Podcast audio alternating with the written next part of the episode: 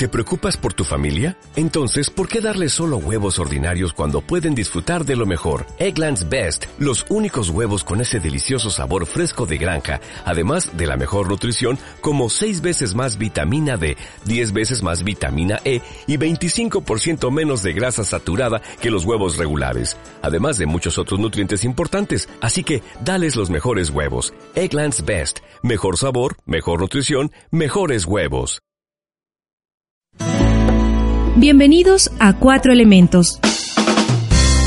Un espacio para informar y educar a la ciudadanía sobre temas relacionados al medio ambiente. Agua, fuego, aire y tierra. Cuatro elementos para preservar nuestro planeta. Con la conducción de Patricia Arias y Erika Guerrero. El planeta en mis manos.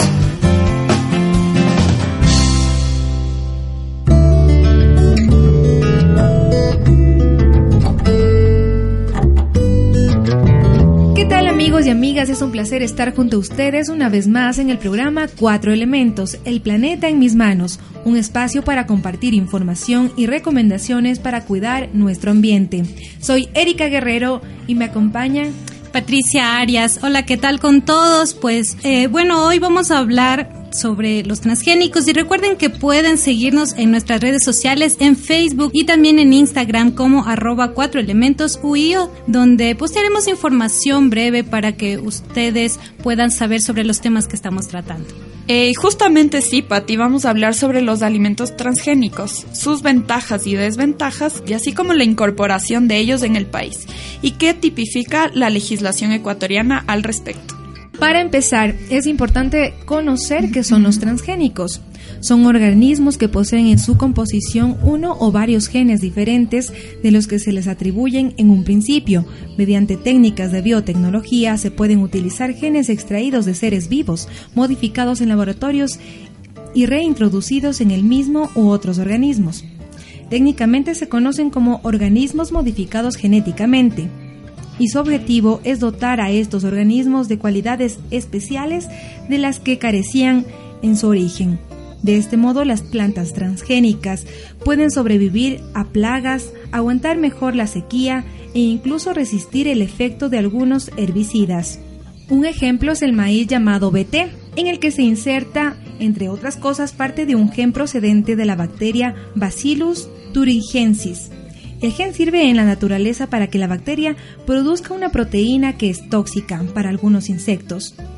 Al introducirse el gen en el maíz, el maíz pasa a producir esta proteína. Y es decir, de esta manera ya no es necesario que se utilicen herbicidas, sino que ya prácticamente el alimento tiene este componente y es resistente a cualquier plaga. Hace tres décadas, en el año de mil 1988 ya se empezaron a producir estos tipos de alimentos transgénicos como el maíz, la soya, y en la actualidad se conocen que se han incorporado otros, como la papaya, la alfalfa, el algodón, la cánola, que es una planta que sirve para extraer aceite y es del consumo humano. Uno de los mayores productores de semillas transgénicas a nivel mundial es Monsanto, que controla alrededor del 90% del mercado mundial de semillas transgénicas. Por ejemplo, en México, esta transnacional es la principal beneficiaria de los primeros permisos de siembra experimental de maíz transgénico. Monsanto es una de las compañías más controvertidas en el universo corporativo global, ya que no solo ha creado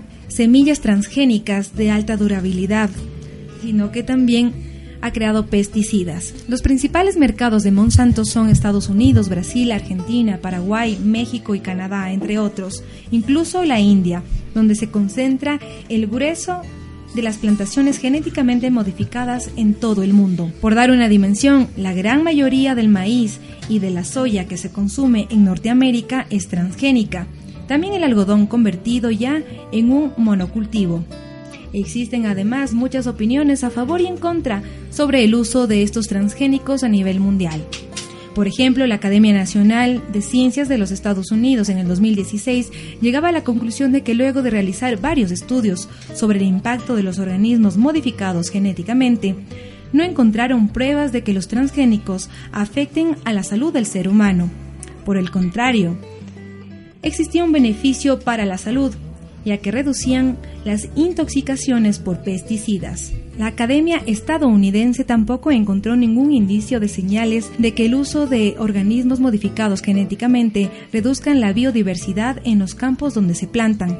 No obstante, reconoce que los transgénicos acaban invadiendo campos donde se usan y aunque esto no ha provocado ningún impacto en el ambiente, supone una dificultad añadida para determinar cambios a largo plazo. Añadiendo a la información que Eri nos está compartiendo, según la Organización Mundial de la Salud, el 90% de los científicos concretan que los organismos genéticamente modificados son seguros para el consumo. Ciertamente no hay una forma de comprobar que un alimento es seguro o dañino. Los temores que existen hacia los productos son teóricos, lo que quiere decir que no han sido científicamente comprobados. Básicamente, el medio que vienen es una posibilidad en que la inserción, básicamente el miedo, es sobre la posibilidad de la inserción de un gen pueda causar un impacto negativo a otro gen deseable presente de forma natural en el cultivo. Sin embargo, los científicos de cultivo aseguran que su dedicación es en crear alimentos con más nutrientes que benefician a la población. Existe un claro debate sobre la utilización de alimentos o productos transgénicos justamente porque no se tienen datos concretos sobre sus consecuencias, pero aún así se conocen algunas ventajas y desventajas por estudios realizados. Una de las ventajas es que se obtienen plantas que proporcionan más nutrientes. Un estudio publicado en febrero en Scientific Reports por investigaciones en Pisa, Italia, descubrió que el maíz modificado genéticamente tiene un rendimiento más alto que las variedades no genéticamente modificadas y contiene cantidades menores de toxinas que son comúnmente producidas por los hongos o fungicidas. La salud de animales de criadero y la eficiencia del crecimiento en la realidad mejoraron por la alimentación genéticamente modificada, de acuerdo con una revisión en el 2014 en el Journal Animal Science. Eh, igualmente se acelera el crecimiento de ciertas plantas, ocasionando que su productividad tenga un aumento significativo, es decir, que hay menor tiempo de producción. Igualmente se producen plantas que necesitan menos requisitos para su crecimiento, como por ejemplo necesidades de humedad, temperatura o acidez en el suelo. Se desarrollan especies con más resistencia a enemigos naturales, por ejemplo los insectos o fungicidas que ya hablamos anteriormente. Esto resulta con un beneficio ambiental porque se usan menos pesticidas, como nos comentaba Eri. En las zonas menos favorecidas pueden producir más alimentos. Esto es una herramienta que ayuda a luchar contra uno de los, de los problemas más graves en el mundo, que es el hambre. Bueno, y algunas desventajas que encontramos se basan más en daños ambientales. Por ejemplo, hay daños irreversibles de plantas y animales tratados.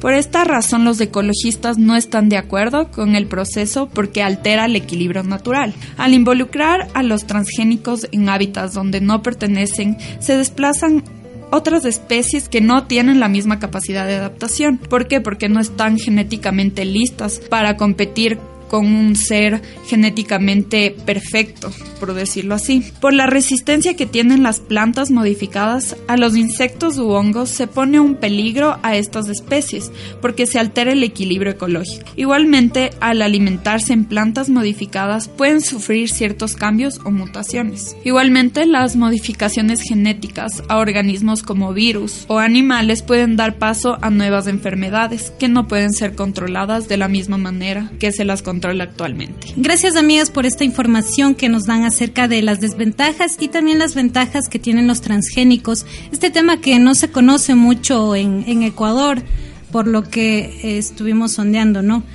Eh, bueno, y yo les recomiendo el documental El Mundo Según Monsanto. También, bueno, lo vamos a compartir en nuestras redes sociales para que ustedes lo puedan ver y saquen sus propias conclusiones.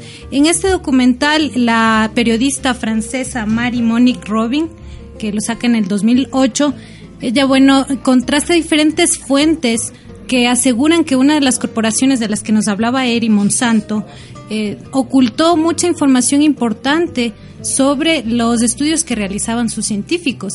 Desde 1937, estas personas eh, eh, ocultaban estos, estos datos importantes de que, por ejemplo, los, el, el herbicida que tienen ellos que se llama Roundup, era biodegradable. Pero entonces ellos fueron sentenciados por publicidad engañosa. Posteriormente retiraron de, su producto que era biodegradable por esta publicidad engañosa y han tenido varios procesos este, legales en su contra. Algo también interesante es que Monsanto no respondió jamás para la realización de este documental. Eso lo podemos ver al final, spoiler. Y ellos, bueno, no, no responden jamás porque porque durante todo el documental yo creo que también, bueno, es una opinión de la, la periodista, seguía por, por esa tendencia de, de, decir no al, a Monsanto. Este, la mayoría de sus fuentes dicen que están eh, en contra de esto. Por ejemplo, había una región en Estados Unidos en la que las personas tenían un nivel alto de PVC ya que, que es el PVC, es el, el PVC son aceites químicos y bueno, estas personas tenían, por ejemplo, cáncer. Había una persona que, que, que declaraba y decía, sí, sabe que ya murió mi familiar y aquí estamos a la expectativa de cuántas personas más van a morir por esto. Porque este herbicida tenía químicos que les perjudicaban a su salud. Es decir, tenían, por ejemplo, cáncer y también eh, provoca enfermedades como hepatitis y también a las, a las mujeres embarazadas dan a luz a niños que tienen un coeficiente intelectual menor. También problemas con la tiroides, eh, problemas también en las hormonas sexuales. Se han hecho diferentes estudios y bueno, esto lo muestran ahí, en los que por ejemplo en los erizos de, de mar, ellos hacían en, en, estas, en estos animales eh, sus estudios y decían que les, que les, que les alteraban la fertilidad. Entonces, bueno, mi postura al menos es decir no a los transgénicos, también por otras cosas que les voy a comentar más adelante. Bueno, Pati, ¿nos puedes contar por qué tú tomaste la postura de estar en contra de los transgénicos? Y también eh, cuéntanos tu experiencia en el plantón en contra del ingreso de semillas transgénicas al país, que fue este miércoles 18 de julio. Eh, ¿Tienes algún eh, algo que informarnos que podamos presentar aquí en el programa? Eh, sí, mira, yo estoy en contra por, primero por los datos que les acabo de dar, ¿no? Y segundo porque yo como ecuatoriana tengo mi identidad, bueno, creo que quizá los ecuatorianos no tenemos bien clara, bien claro el tema de la identidad, pero sin embargo soy eh, una persona que está a favor de la vida, una persona que está a favor de los productos orgánicos, entonces esta cuestión de los transgénicos, de, que la biotecnología les pueda modificar a ciertos alimentos, pues no, no me parece bien. Al menos en, en ese caso de, Monsanto que les comento, ¿no? Eh, que ha sido terrible para muchos países tener la presencia de esta corporación y que ellos hayan querido estar, este, primero hayan tenido sus fines económicos antes que nada. Y bueno, sobre el plantón, pues fue muy interesante estar ahí. Me encontré primero con que no había mucha gente, habían aproximadamente 40 personas, que bueno, para un plantón no es mucho. Y bueno, lo que reclamaban ellos era que la, era la inconstitucionalidad de los transgénicos en Ecuador. Eh, bueno, uno de los, de los entrevistados, que es Jaco Pérez, ustedes deben conocerlo, es dirigente de la Ecuarunari.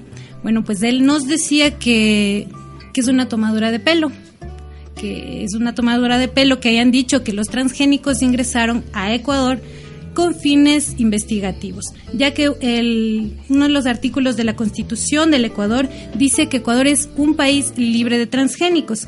Entonces yo le preguntaba, eh, bueno, pues dicen que solo es para investigación y bueno, los, los indígenas dicen que no, que posteriormente va a ser para la, para la comercialización y que esto va a afectar a las economías locales, a los agricultores locales. Así que a continuación vamos a escuchar un poco de este trabajo de reportería que, que se hizo sobre este plantón de los transgénicos. Estás escuchando Cuatro Elementos, el planeta en mis manos.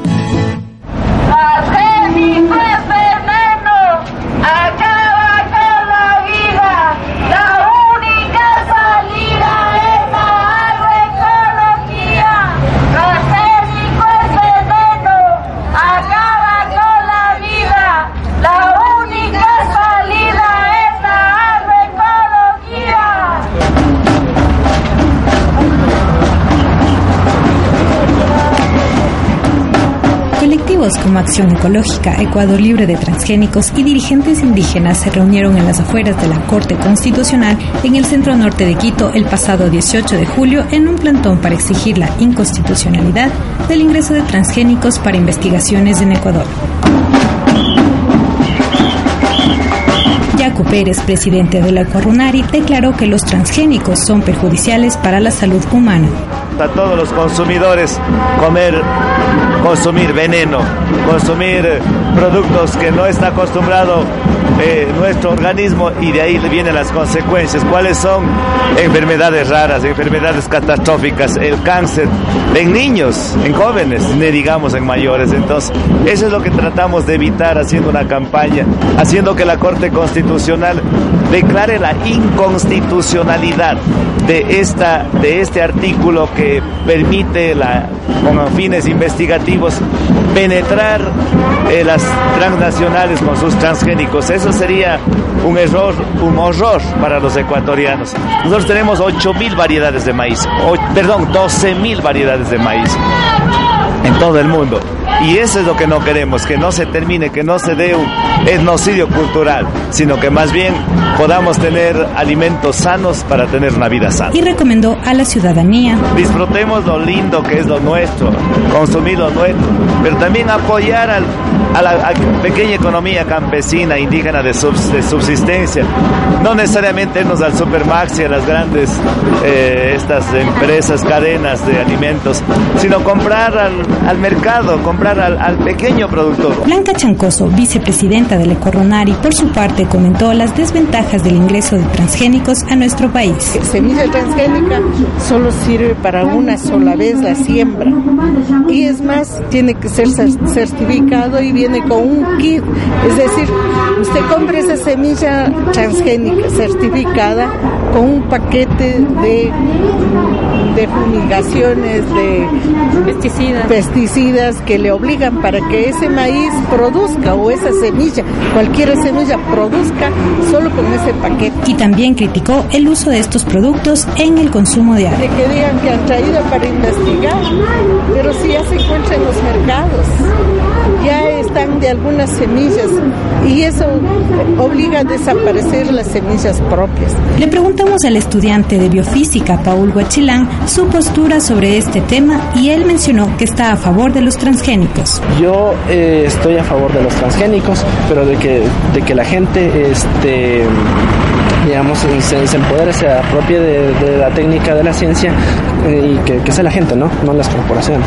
Y agregó que la ciudadanía se debe empoderar sobre el tema. Uno tiene que empoderarse, pero también las instituciones, investigar. Eh, pero también las instituciones tienen que darte esa facilidad, digamos, de que, de que te apropies de, te apropies de, eso, de, la técnica, del conocimiento en sí, para que, para que no le tengas miedo y, digamos, no, no comas cuento, este, ya sea de, de que o los transgénicos son buenos los transgénicos son malos. No, los transgénicos, como yo los entiendo, son una herramienta.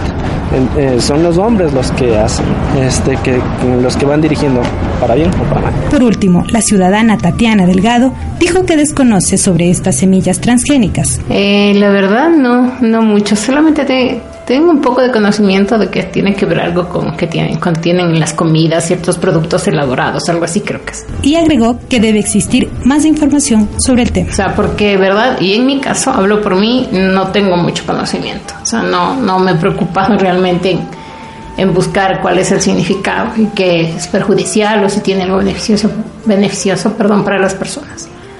Como le comento, o sea, yo más me voy a, al espacio pequeño a comprar, más no al grande que produce. No le digo que no consumo, consumo sí, pero muy poco. O sea, es raro realmente que yo compre algo así para, para consumirlo. En análisis. Entrevistas a expertos y profesionales sobre temáticas de extractivismo y contaminación del agua, aire y tierra.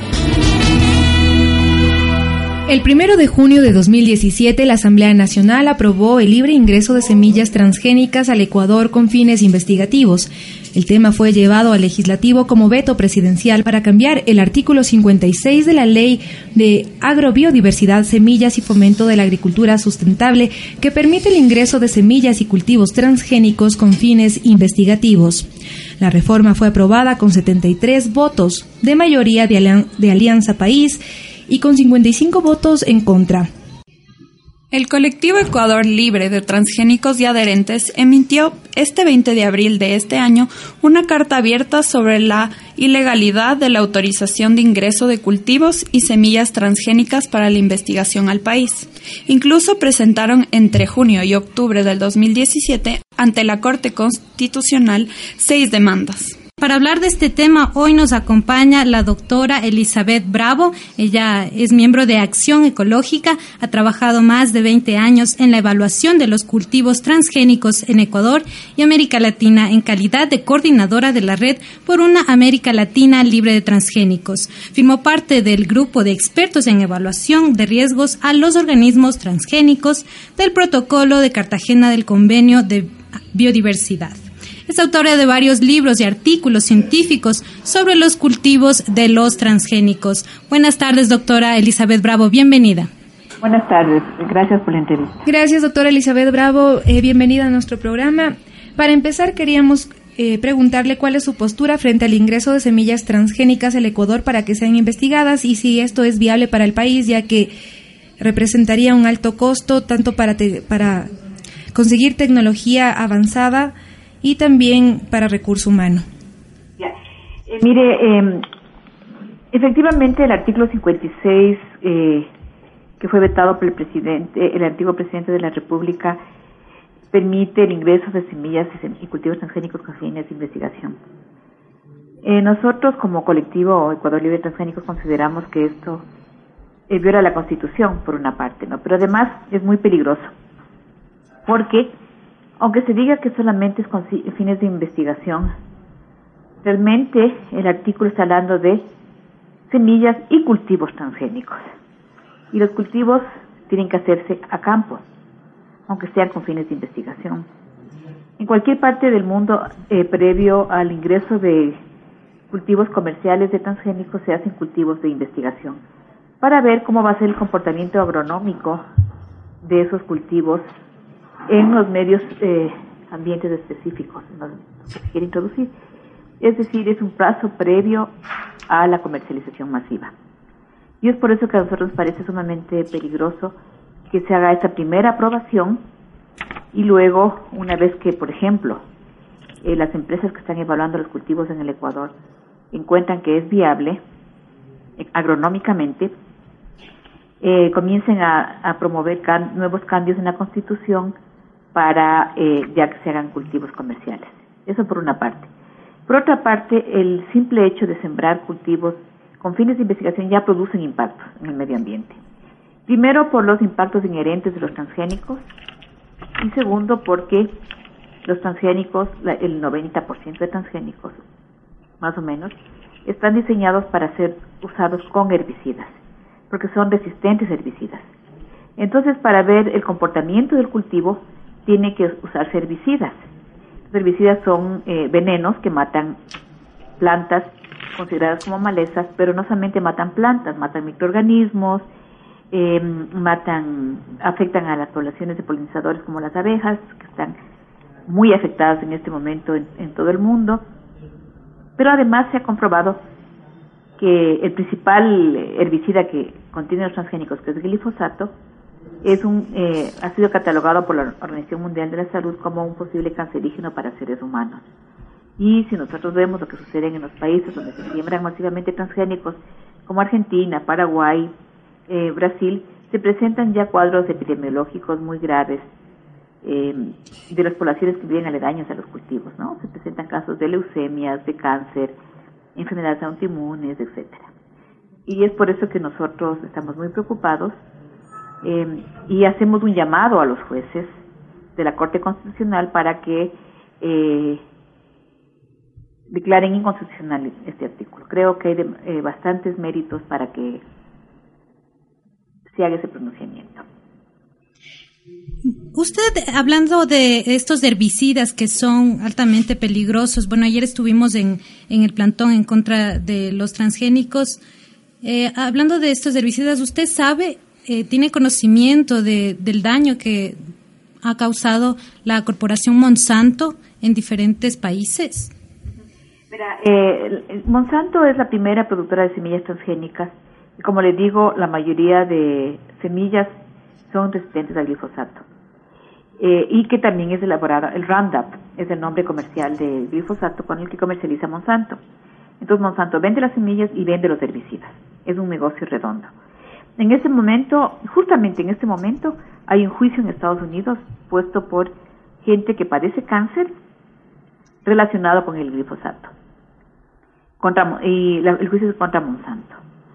Eh, hay, existe una gran cantidad de publicaciones en este momento. Todos los días prácticamente salen nuevas publicaciones que dan cuenta sobre los graves impactos que tiene el glifosato en la salud eh, humana, en el ambiente, en los microorganismos del suelo, en los organismos eh, acuáticos, por ejemplo, en peces, en invertebrados eh, acuáticos, etcétera, ¿no? Eh, entonces el impacto que está produciendo es bastante grave. Uno de los impactos que también produce el, el haber usado continuamente un mismo herbicida, por ejemplo en Estados Unidos donde ya más o menos hay 20 años de producción de transgénicos, es eh, que se han desarrollado lo que se llaman supermalezas, es decir, eh, estas, estas plantas que se quieren controlar, que las llaman malezas, se han hecho resistentes al herbicida, así como nosotros eh, desarrollamos resistencia a los antibióticos, también las plantas desarrollan resistencia al herbicida. Entonces Monsanto ha desarrollado un nuevo tipo de transgénicos que son resistentes a un herbicida que se llama dicamba.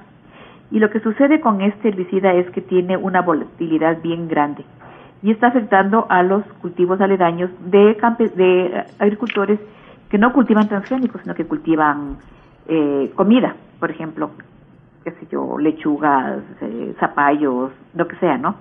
Y eh, este herbicida está matando a los cultivos. Eh, y hay ya graves problemas en Estados Unidos en relación a este problema. Es decir, el, el, la cantidad de impactos generados por los transgénicos y su paquete tecnológico, es decir, los herbicidas, es bastante grave. Y como le digo, ya hay juicios que se están poniendo en Estados Unidos. Si bien es cierto, el doctor eh, genetista César Paz y Miño, él comenta que está bien tener esta postura en contra de las grandes empresas que vende a nivel internacional semillas transgénicas, pero que sería también una salida para el país empezar a investigar este tipo de semillas eh, y hacerlo localmente, no para ser grandes productores a nivel internacional o comercializarlas, pero sí hacerlo un estudio nacional y nosotros determinar si realmente esto es positivo o negativo para la nación. ¿Qué puede decirnos al respecto? Mira, eh, para, para desarrollar nuevas semillas transgénicas existen unos procedimientos de laboratorio y una serie de insumos, reactivos, eh, procedimientos, maquinarias, etcétera. Todo está patentado. Es decir, en el Ecuador no se puede hacer una ciencia de transgénicos independiente y soberana, porque yo le he escuchado al doctor César Pazimiño que eh, hacer transgénicos en el Ecuador es hacer una ciencia soberana. No podemos hacerlo porque todo está patentado. Eh, más o menos, hay un tipo de transgénicos del arroz dorado, por ejemplo, que tiene alrededor de 70 patentes. ¿Qué quiero decir? Para hacer arroz dorado se necesitan eh, pagar 70 patentes de diferente tipo.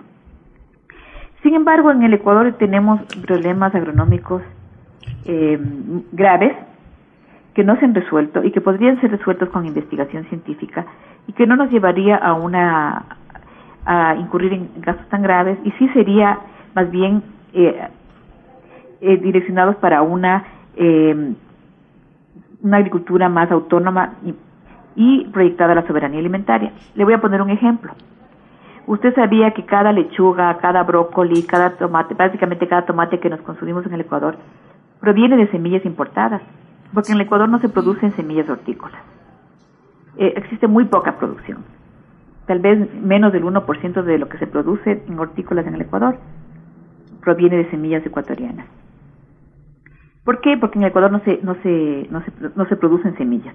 Entonces eh, se dice, bueno, es que es muy caro hacer semillas hortícolas, es muy difícil, pero es mucho más fácil que hacer transgénicos. Entonces, ¿por qué no ponemos los esfuerzos en hacer, por ejemplo, ese tipo de investigación? o en resolver los problemas que son típicos eh, del Ecuador que se lo pueden hacer estudiando más nuestra agrobiodiversidad sin necesidad de recurrir a los transgénicos. Entonces eso de hacer una ciencia independiente, autónoma, soberana de transgénicos no es algo que yo crea que se pueda hacer. No se puede hacer. En países que tienen tanto desarrollo tecnológico más que el Ecuador, por ejemplo Argentina, que ya está produciendo transgénicos más de 20 años, eh, la empresa de investigaciones agrícolas ha, conseguido hacer un solo transgénico que todavía no sale, no sale a campo. Lo mismo sucede en Brasil. la Embrapa ha logrado hacer un transgénico que todavía no sale a campo. Entonces, eh, realmente no creo que ese sea el camino para el Ecuador, para la investigación agronómica científica del Ecuador. Eh, doctora, em, una pregunta volviendo a los herbicidas de los transgénicos. Actualmente sabemos que se utilizan pesticidas en las plantaciones. Tal vez esto es menos peligroso que los herbicidas o, o son iguales. ¿Nos puede explicar si es que... No, la pregunta. ¿Me podría repetir? Eh, actualmente sabemos que se utilizan pesticidas en las grandes plantaciones aquí en Ecuador pero hablando de los herbicidas que usted nos estaba diciendo sobre los transgénicos, sabemos que eso es más peligroso que los pesticidas que se están utilizando actualmente. O sea, ¿nos van a causar más daño o no? Mira, eh, en el Ecuador eh, sí se utilizan eh, herbicidas y sí se utiliza glifosato también en algunos cultivos. y sería interesante hacer estudios para ver cuáles son los impactos en la población. En cualquier monocultivo grande, por ejemplo, pensemos en un monocultivo de, de banano o un monocultivo de, de caña, por ejemplo, van a surgir malezas, porque es parte de un sistema desequilibrado del medio ambiente. Un monocultivo no es algo natural, entonces va a tener plagas, va a tener enfermedades, va a tener eh, malezas. Y como parte del paquete del monocultivo, de ese modelo de, de agricultura industrial, se incorpora el uso de plaguicidas. Entonces, ¿qué solución se eh, hay muchas soluciones ante esto, ¿no? Hacer cultivos diversificados, buscar eh, formas de, control de, plagas eh, biológicas, no hacer la erradicación manual y no química, lo cual genera mano de obra. hay muchísimas salidas. una de las cosas que hacen los herbicidas con los transgénicos, unido con los transgénicos, es que elimina mano de obra. Porque si usted aplica un herbicida en un cultivo, en un monocultivo, usted tiene que tener mucho cuidado de que no se muera la planta, porque lo que hace un herbicida es matar plantas. Entonces, eh, se necesita mucha mano de obra, eh, se tiene que hacer erradicación manual y con mucho cuidado cuando se usa herbicidas en cultivos. Lo que facilita el transgénico y por qué es lo que ha tenido tanta popularidad es porque elimina mano de obra. Eh, lo cual genera crisis en el campo, ¿no? Porque elimina trabajo rural. Entonces, eh, como les digo, hay muchas muchas alternativas a los transgénicos y también nosotros tenemos que pensar alternativas al monocultivo y esa, esas alternativas pasan, por ejemplo, por la agroecología. Y justamente sobre sobre este tema de, de la de la economía de, las personas indígenas, por ejemplo, o del campo, que están aquí en Ecuador eh, produciendo eh, vegetales o productos que son este, orgánicos, ¿usted cómo cree que se vería afectada la economía de, estos productores si es que se llega en algún momento a, traer transgénicos? Eh, la agricultura, lo que se ha visto en el mundo es que la agricultura transgénica no puede coexistir con la agricultura campesina. Simplemente si es que en una zona se implanta la, agricultura transgénica, la agricultura campesina desaparece. Y esa es una de las razones por las cuales eh, estamos muy motivados porque los jueces hagan, eh, tomen una decisión en el sentido de que el artículo 56 es inconstitucional, ¿no? Recordemos que la Constitución reconoce como un derecho a la soberanía alimentaria. Y parte de la soberanía alimentaria, de acuerdo a nuestra Constitución, es el apoyo a la agricultura familiar campesina. Los dos tipos de agricultura no pueden coexistir simplemente. Estas han sido las palabras de la doctora Elizabeth Bravo de Acción Ecológica y también doctora en biología. Muchas gracias por atender nuestra llamada, doctora. Muchas gracias por eh, la entrevista. Y bueno, estas son las posibles consecuencias de las que nos habla la doctora Elizabeth Bravo, ella que es experta en esto de los transgénicos. Es algo muy importante lo que mencionó, que no pueden coexistir los cultivos de transgénicos y también los agricultores locales, los, los pequeños agricultores que, por ejemplo, están aquí en Ecuador, ¿no? Entonces, yo sí creo que se debería... Eh, mm, se debería impulsar la, agricultura aquí local y no y, que no ingresen estos transgénicos a nuestro país, la comercialización, que es a lo que más le tememos, ¿no? Sí, justo sobre la comercialización es lo que ella decía que este paso previo, ¿no? que ya dio la asamblea en el 2017 de haber aprobado el ingreso de cultivos y de semillas transgénicas es un paso previo para que ya se lleguen a comercializar. Esto solamente lo podremos saber ya a futuro si realmente se da esto que ha pronosticado, por así decirlo, la, doctora. Y también hay que tener en cuenta, rescatando lo que ella dijo, ¿no? que esto de los transgénicos eh, genera un gran impacto ambiental, ya que en el 90% de estos productos se utilizan herbicidas y en este caso el glifosato, que es muy perjudicial para la salud, causando así el cáncer en las personas y también matando plantas e incluso insectos polinizadores como las abejas, que son muy importantes para el ambiente, para que igual sigan eh, haciendo, bueno, dejando como que el polen y sigan saliendo más plantas y claro, sin las abejas estamos perdidos. Eh, son insectos muy importantes dentro de nuestra cadena humana y ambiental. También eh, me quedo con lo que dijo de los transgénicos, que este hecho de hacer una investigación independiente. Que no se puede hacer. Sí, que no se podía hacer porque todo ya está patentado.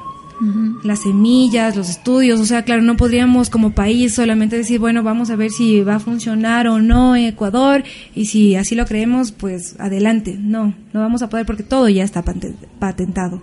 Entonces, Mm, es como que nos deja con una triste esperanza sobre nuestro futuro, ¿no?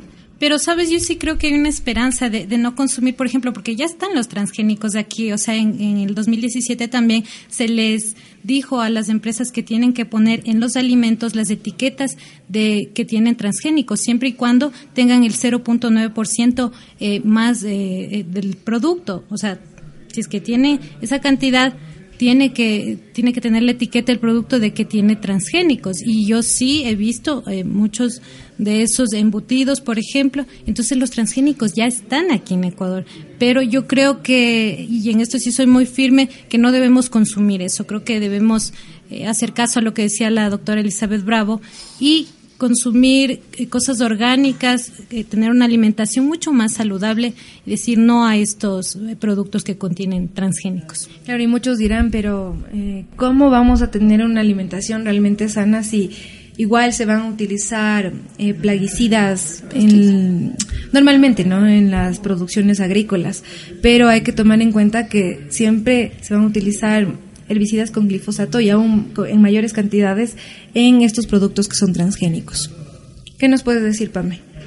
Bueno, yo creo que, como nos decía la doctora, esto va ligado mucho también a los herbicidas, que son los que causan el mayor daño.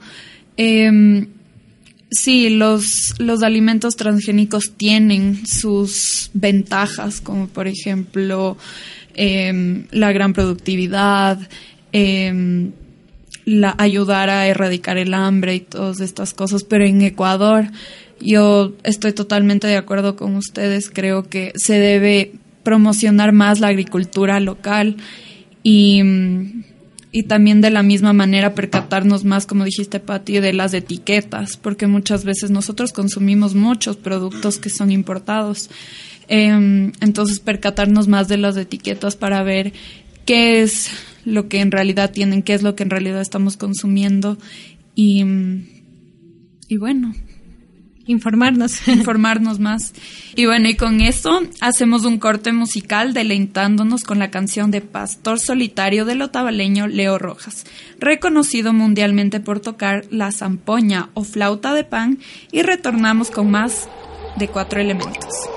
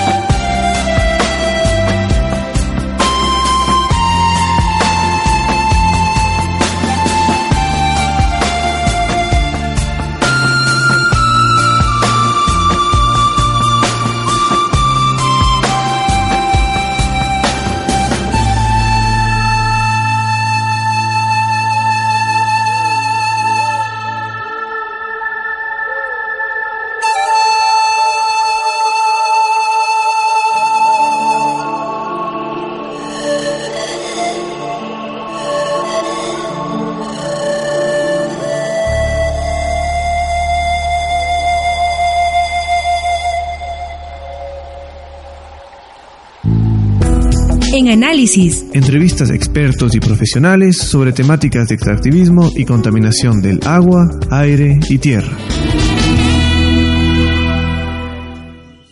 Para hablar más sobre este tema de los transgénicos, sobre la naturaleza biológica y científica de los alimentos transgénicos, vamos a conversar con el doctor César Paz y Miño, especialista en genética médica y genética molecular humana. Fue reconocido con el premio Matilde Hidalgo en la categoría de científico del año por sus aportes de investigación que fueron trabajados en el Instituto de Investigaciones Biomédicas de la Universidad de las Américas, UDLA. Buenas tardes, doctor. Hola, buenas tardes. Eh, solo una aclaración, ahora, ahora trabajo en la Universidad UTE. Estoy a su disposición. Ya, muchas gracias. Bueno, usted como investigador en genética, ¿cuál es su posición frente al ingreso de semillas transgénicas al Ecuador para que sean estudiadas? ¿Esto es viable en un país que no tiene tecnología de, de punta ni los recursos necesarios? Pero pienso que es un mito que no tenemos tecnología, tenemos tecnología para hacer muchas cosas. Ahora la tecnología incluso ha cambiado tanto que puedes hacer eh, detección de, transgénicos, puedes eh, ya hacer algunas técnicas de transgénesis. Es decir, que sí tenemos tecnología en el país. El tema de las semillas, por como tales semillas, eh, está prohibido por la Constitución y sobre eso creo que tendríamos primero que modificar la, la Constitución con la salvedad que la Constitución mismo prevé que el presidente autorice para eh, cuestiones que sean trascendentes para el país. Entonces, bajo esa visión, los, las semillas, solo las semillas están prohibidas en cual eh, eh, el ingreso y la, la siembra en, el Ecuador, porque la ley dice libre de semillas transgénicas. eso no exime al Ecuador de que estemos dentro del consumo de transgénicos de otras maneras, porque los transgénicos ahora están en más de 400 productos de uso común, desde la misma soya, que nosotros importamos del 70% de la soya del Ecuador, y esta soya viene de países que tienen soya transgénica, es decir, de soya transgénica eh, lo que consumimos y de los, todos los derivados de eso, pastas de tomate, alimentos balanceados, etcétera. Entonces, y, y, otro tipo de productos, algodones, de fibras que vienen de productos transgénicos. Entonces, los transgénicos es una, es una realidad. Y, y, más o menos la aceptamos o no de acuerdo a, nuestra eh, experiencia y, y contacto con los mismos. El tema en salud creo yo que es el que más eh, complica a las personas eh, y sobre todo el tema del consumo de alimentos transgénicos. Entonces en eso pues siempre he mantenido mi posición de que no hay ninguna prueba eh, fehaciente, hay muchos pronunciamientos de organismos internacionales, la FAO, la OMS, grupos de científicos que dicen que no hay ninguna evidencia científica de que los transgénicos del consumo produzcan algún daño a la salud. Hay unos experimentos que se han hecho en algunos países, de la cabeza Francia con este investigador Seredini, que dice que alimentando a ratas produjo tumores. Eh, este trabajo fue cuestionado pese a que y retirado de la publicación pese a, la revista pese a que luego de dos años de un litigio científico la revista tuvo que volver a publicarlo porque ya había pasado por un comité de réplica no significa que el trabajo no haya sido cuestionado simplemente que volvió a la literatura. Yo creo que hay muchos mitos en relación al tema del consumo de de alimentos transgénicos, se ha hablado de que los transgénicos, eh, cuando comes tú, circula ADN transgénico en el, en el cuerpo de las personas, pero tenemos alrededor de, de 500 eh, materiales genéticos de otras especies que nos están circulando, incluso de lo que comemos normalmente, y nadie se ha transformado por comer tomates, papayas, etcétera, ¿no es cierto? Entonces creo que hay mucho, un poco de ahí de, de, un prejuicio surgido de, creo yo, más de la bulla que se ha hecho en relación a los transgénicos, de que son malos, frente a la evidencia científica que dice que no hay ningún problema y por eso las posiciones importantes de, la FAO, que es la que maneja el tema de alimentación en el mundo, la Organización Mundial de la Salud muchos científicos que sostienen esto, incluso en, muchos foros internacionales. Creo que ese es el, para mí el panorama general del tema transgénico. El transgénico solo. Claro, en este caso, eh, tomando en cuenta las afirmaciones que hizo hace un momento Elizabeth Bravo, de Acción Ecológica y doctora también en biología, ella decía que más del 90% de estas plantaciones que tienen productos transgénicos, en ellas se han utilizado herbicidas y también glifosato, que terminaría también afectando a la salud de las personas, sobre todo con cáncer. ¿Qué nos puede decir al respecto? Ahí, eh, pero hay que hacer una diferencia, ¿no es cierto? El tema del transgénico, por sí solo, por eso yo sí aclaro esa, ese, el transgénico no ha mostrado ningún problema en la salud. Cuando me habla del tema de la asociación que los transgénicos conocidos, comercializados, tienen con el, el uso de pesticidas, herbicidas de realidad como el glifosato, eso es otra cuestión. Los transgénicos que han sido creados para eh, la, industria de la, agrícola, digamos así, por transnacionales gigantescas, crearon unos transgénicos asociados a glifosato, es decir, creo un producto transgénico que para que mm, crezca bien tiene que ser rociado con un producto que produce la misma eh, em, eh, empresa, que es el glifosato, y esa asociación hace que exista una problemática alrededor de los transgénicos, pero el transgénico por sí mismo no está demostrado que tiene un problema. Otra cosa es que esté asociado a un herbicida. El herbicida pues, está cuestionado, yo mismo he hecho estudios sobre el herbicida, el herbicida es, es dañino, el herbicida tiene riesgos de cáncer, el herbicida, pero el transgénico solito por sí mismo no hay evidencia científica que produzca un daño. Entonces hay que hacer la diferencia entre lo que es el transgénico el, el organismo modificado genéticamente y lo que es la asociación con el producto glifosato. Entonces, bajo esa perspectiva, yo también me opongo al, uso de, masivo del glifosato y, y, la contaminación alimentaria que puede producir el uso del glifosato. Pero eso alejado del tema transgénico sol. Estoy también en contra de la manipulación de la industria agrícola que quiere que solo se compren los transgénicos producidos por ellos, que solo se usen sus productos y que esos productos sean reemplazados por la agricultura eh, tradicional. Eso es otra otra cuestión. O sea, yo pienso que este país es un país agrícola, que hay que defender la producción agrícola, que tenemos una problemática especial con la, la problemática agrícola, pero eso no significa que los transgénicos sean malos por sí mismos sea, los transgénicos es una respuesta tecnológica a una necesidad social que era el aumentar la producción de productos para alimentación humana. E, incluso los transgénicos debería uno analizar si vale la pena o no en un país.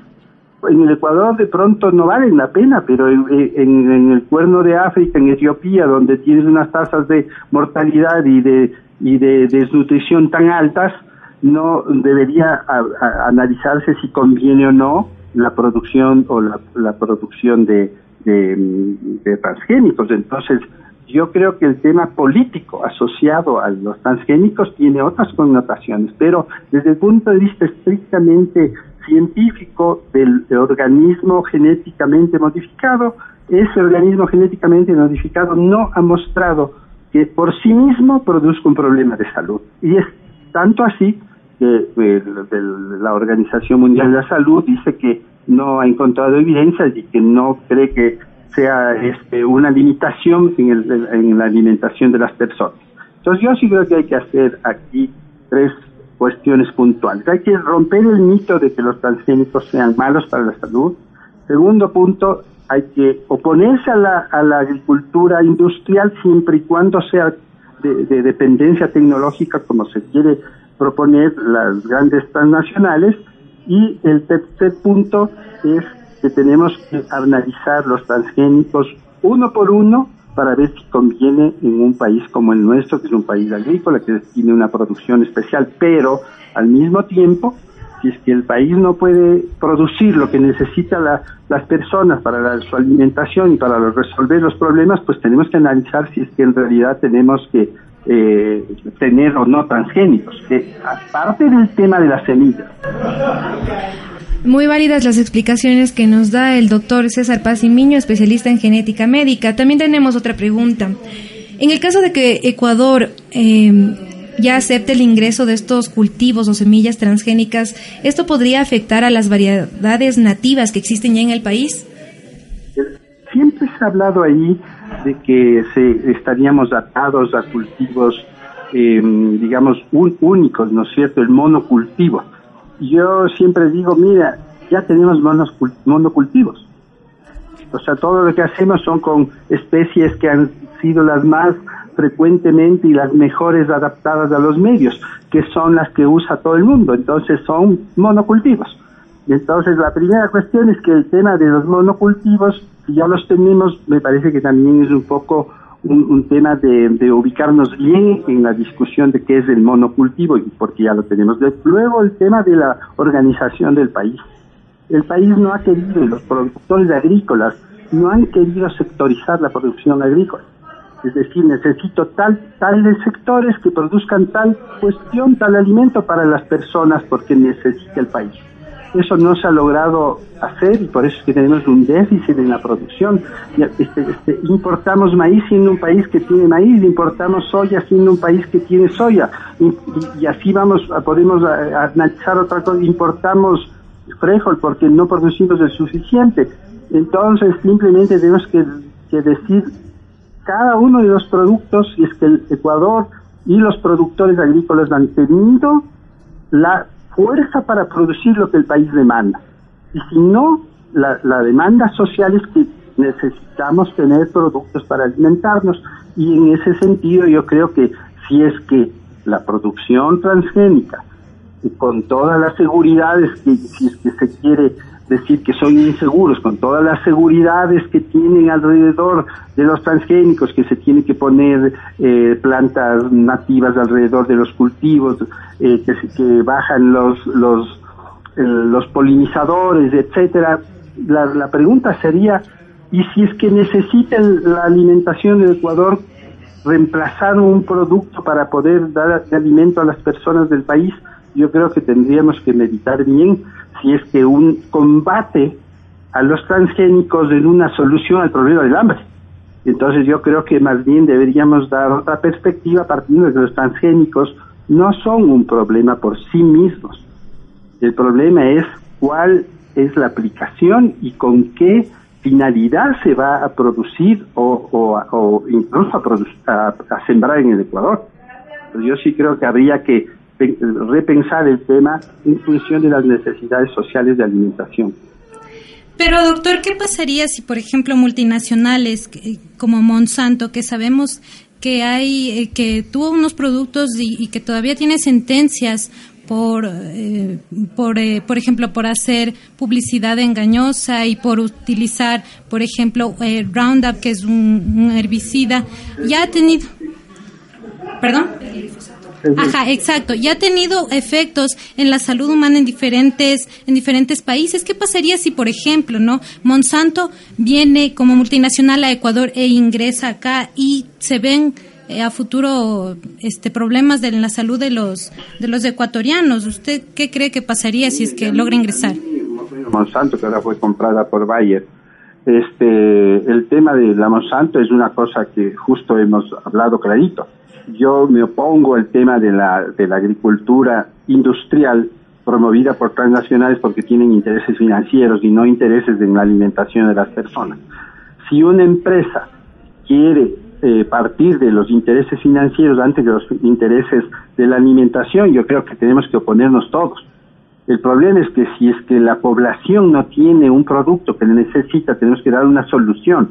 La solución no es combatirle a la Monsanto ni al ni a la, a la, a la agricultura industrial por sí sola, sino dar una respuesta. Y mi respuesta siempre ha sido, si es que hay una duda, en, por último, de que los transgénicos hacen mal, pues investiguémoslos aquí.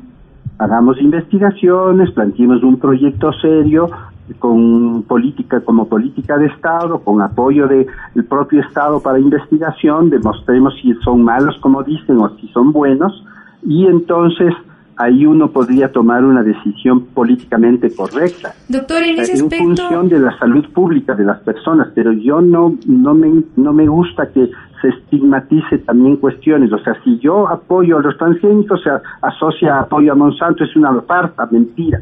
Estoy en contra de la agricultura industrial, pero estoy a favor del producto por sí mismo. El transgénico no hace daño para nada y no está demostrado que hace daño. Si es que hace daño el glifosato es por otros mecanismos, no por el, transgénico por sí mismo. Entonces yo sí creo que hay que diferenciar esto. Doctor, en ese aspecto, eh, lo que usted nos dice, hacer investigaciones. Eh, la doctora Bravo nos decía que hacer investigaciones independientes aquí en el Ecuador no es posible porque todo ya está patentado por estas grandes transnacionales que ya comercializan semillas transgénicas. ¿Qué nos puede decir al respecto? pues siempre se asocia ahí a lo que está patentado, pero yo puedo hacer investigaciones y patentar yo mismo. ¿Por qué no investigo en, otros productos que pueden ser propios? Y nosotros desarrollar productos que puedan ser patentados luego como propiedad nacional y como una patente ecuatoriana con validez internacional. Entonces, cuando hablas de patentes, hablas de patentes conocidas, por supuesto, pero eso no nos, no nos quita la posibilidad de nosotros desarrollar productos nuevos. Si es que en realidad necesitamos, Brasil está haciendo eso con el, con la, el, el frijol. Están investigando un tipo de, de frijol transgénico porque ellos necesitan y para que se protejan de las plagas y etcétera. Entonces nosotros lo que pasa es que no hemos dado el paso tecnológico porque puede, eh, eh, tenemos otra problemática en el Ecuador que necesita de pronto más atención, esa es otra cuestión, necesitamos atención en salud, atención en enfermedades raras, etcétera, y, y probablemente el país necesita más bien orientar su gasto a otras cuestiones que son de más interés social. Pero el tema de investigación justamente nos libera de la dependencia que tenemos tecnológica de otros países, el decir que como ya están patentados en otra parte, nosotros no tenemos que investigar, me parece que lo estamos cerrando peor que la Constitución. La Constitución ya nos pone un obstáculo de no desarrollar semillas transgénicas, eso es bárbaro para un país que no hace investigación. Más bien deberíamos cambiar el tema de la Constitución, introducir la posibilidad de investigar productos nuevos transgénicos. Nosotros podemos desarrollar, tenemos la inteligencia suficiente, tenemos la tecnología suficiente y tenemos la capacidad científica suficiente. Siempre nos hemos visto más chiquitos, al menos yo no. Entonces yo sí creo que tenemos la capacidad de investigar en transgénesis y encontrar si es posible y si es que necesitamos transgénicos desarrollados por los propios ecuatorianos y competir en, el, en, este campo de las patentes. Yo creo que tenemos todas las posibilidades, tenemos gente preparada y nos traído personas de, con formación afuera que empieza ya a tener estos intereses y estamos frenados por una, una ley que es absurda y que te detiene el desarrollo de mi país. Bueno, y para finalizar, usted nos decía que los transgénicos no son comprobados que sean dañinos para la salud de los seres humanos, pero es cierto que estos productos tienen más nutrientes y en cambio muestran un beneficio para la salud y pueden mejorar la nutrición de, en lugares del mundo que no tienen una gran variedad de productos. Sí, yo justamente había hablado de, del tema del cuerno de África, de Etiopía, por ejemplo, Biafra eh, o sea, tienes tantos desnutridos, tienes todo el centro de África, tiene un montón de desnutrición y, la, la, agricultura tradicional no ha solucionado, más bien debería haber toda una campaña internacional de apoyar la, la alimentación y la dignidad de las personas que viven eh, calamitosamente en algunos sitios del mundo y que la agricultura normal no ha logrado solucionar porque hay un interés financiero atrás.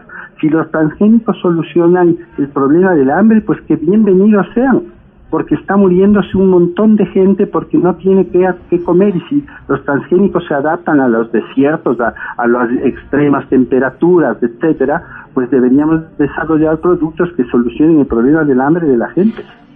Entonces, bajo esa perspectiva, yo estoy totalmente abierto a que se hagan investigaciones sobre transgénicos que solucionen el problema del hambre. Me opongo totalmente al tema de patentes que sean cuestiones de beneficio a la humanidad. Y si un alimento soluciona el, el, problema de la, de la, del mundo, un alimento tenido por transgénesis, pues que bienvenido sea. Bueno, estas fueron las palabras del doctor César Paz Miño, que bueno, nos dice que los transgénicos no son buenos o malos por sí mismos, sino que más bien hay que realizar más estudios de aquí en el Ecuador, que tenemos toda la tecnología y podemos también patentar nuestros propios eh, productos. Y, y, bueno, muchas gracias, eh, doctor César Paz Miño, por esta entrevista. Hasta luego. Muchas gracias.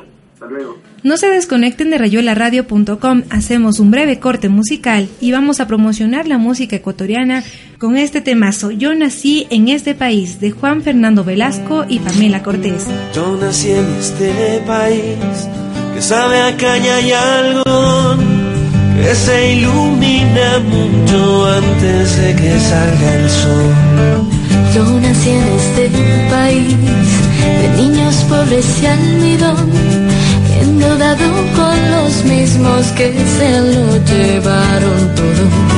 Un país lleno de historia de hombres y mujeres de hormigón, llenos de coraje y de ternura, llenos de pasión. Todas en este país que va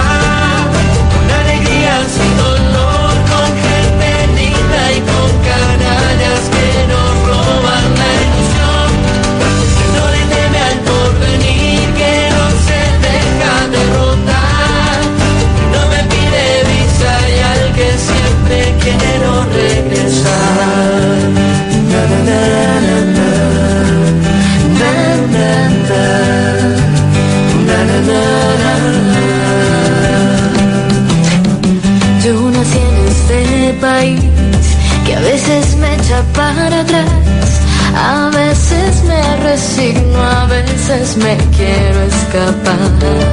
Pero yo nací aquí que aprendí a caminar. Aquí te conocí, aquí me enamoré de ti. Este país lleno de historia de hombres y mujeres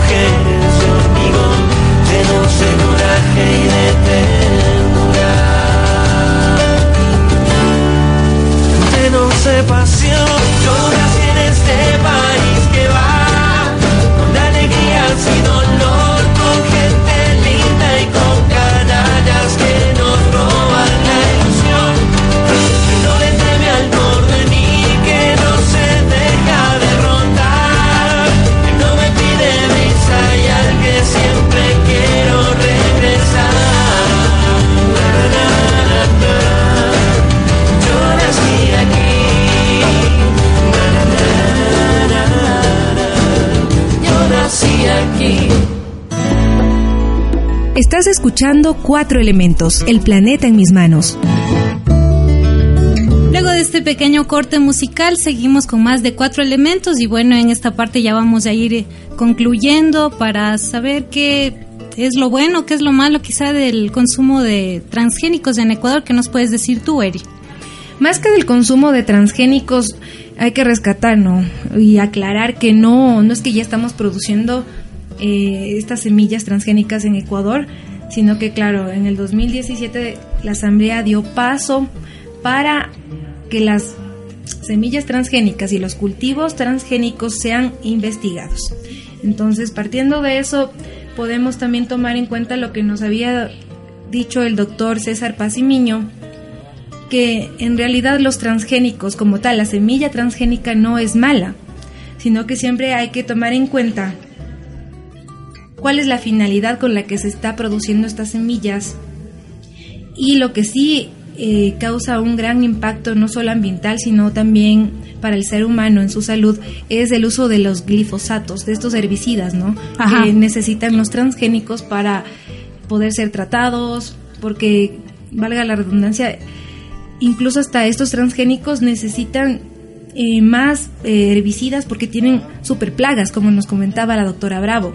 Sí, o sea, y, bueno, yo me ratifico en que estoy en contra de los transgénicos, principalmente porque es una cuestión de que si entran acá para la plantación, las semillas transgénicas, les van a afectar a los, a los agricultores ecuatorianos. Y yo sí, o sea, a pesar de, de que el doctor César Paz y Miño dijo que, que por el bien de la ciencia se debe investigar esto de las semillas transgénicas, pues creo que sigo manteniéndome en que, en que no debemos consumir eso, sino consumir productos que sean orgánicos, que sean producidos aquí y apoyar, bueno, a estos agricultores ecuatorianos que tenemos aquí.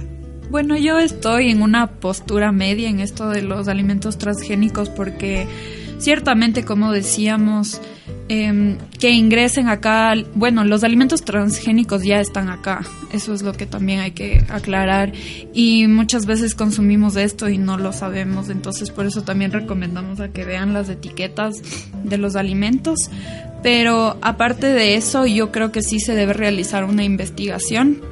Eh, y bueno, tal vez en Ecuador no sea lo más adecuado eh, traer estos cultivos ya sea por los herbicidas y demás, pero también por el hecho de que, como hablábamos, todo es un negociado, todo eh, hay muchos problemas eh, económicos y obviamente se van a desplazar a los a los agricultores locales, pero por otro lado, en el mundo entero yo sí estaría de acuerdo porque es una herramienta para erradicar el, la hambruna, eh, tiene nutrientes, nosotros no sabemos cómo son las la situación de la gente en países muchos más pobres que tal vez no tienen la la flora que nosotros tenemos, esta diversidad. Entonces, estos alimentos transgénicos sí les pueden ayudar de una forma muy grande. Claro, y también me quedo con lo que dijo el doctor Pacimiño, ¿no? Que estamos en la capacidad tanto eh, tecnológica como igual del personal humano para poder hacer investigación científica, incluso para patentar nuestras propias semillas, ¿no? Andinas. Y no recurrir a las grandes transnacionales como Monsanto y otras más que hay, sino también tratar de hacer investigación, porque sí, quizás hasta existe un miedo, ¿no? Un miedo de querer saber si realmente causan o no eh, este problema en la salud y en el medio ambiente pero también me quedo un poco preocupada porque, claro, es verdad lo que decía la doctora Bravo. Eh, si bien es cierto, eh, ya el hecho de que entren estos cultivos y el hecho de analizarlos, o sea, no sé cómo podríamos hacer para que no afectemos al ambiente. Sí, porque ella dijo que no coexisten, es decir, no, no coexisten las semillas transgénicas con los agricultores locales. Claro, esto más bien lo harían, eh, lo haría la academia, sin lugar a duda, pero Claro, el hecho de que ya tengas el cultivo que tengas que ver todo el proceso, tratarlo, ver cómo va evolucionando, de alguna manera también tienes que utilizar estos herbicidas, el glifosato, que es altamente contaminante para las plantas, para los insectos, las especies de insectos. Entonces, bueno, cada uno tiene que sacar sus propias conclusiones sobre el tema y más que nada ser una ciudadanía informada, ¿no? Eso tiene que ser siempre nuestra base si vamos a dar nuestro punto de vista o ponernos a algo o estar a favor a algo, siempre con argumentos y bien informados. Esto ha sido todo por hoy en su programa Cuatro Elementos del Planeta en Mis Manos. No se olviden de sintonizarnos el próximo viernes a las 16 horas en www.rayuelaradio.com, la radio de Funda Medios, y también nuestro reprise el lunes a las 10 de la mañana. Eh, muchas gracias compañeras y muchas gracias a los entrevistados. Soy Pati Arias, hasta la próxima semana. Sí, gracias también a nuestro querido amigo en controles, David Benalcázar. Gracias por siempre brindarnos esa ayuda y estar ahí pendiente de todo. Eh, los esperamos en nuestro próximo programa. No se olviden, siempre tenemos esta cita a las 4 de la tarde. Soy Erika Guerrero. no se olviden de seguirnos en nuestras redes sociales, a Instagram, arroba 4 elementos y a Facebook. Gracias por acompañarnos del día de hoy. Soy Pamela García, un abrazo a todos. Gracias por acompañarnos en Cuatro Elementos. Te esperamos la próxima semana en rayuelaradio.com. Hasta entonces. Hasta entonces.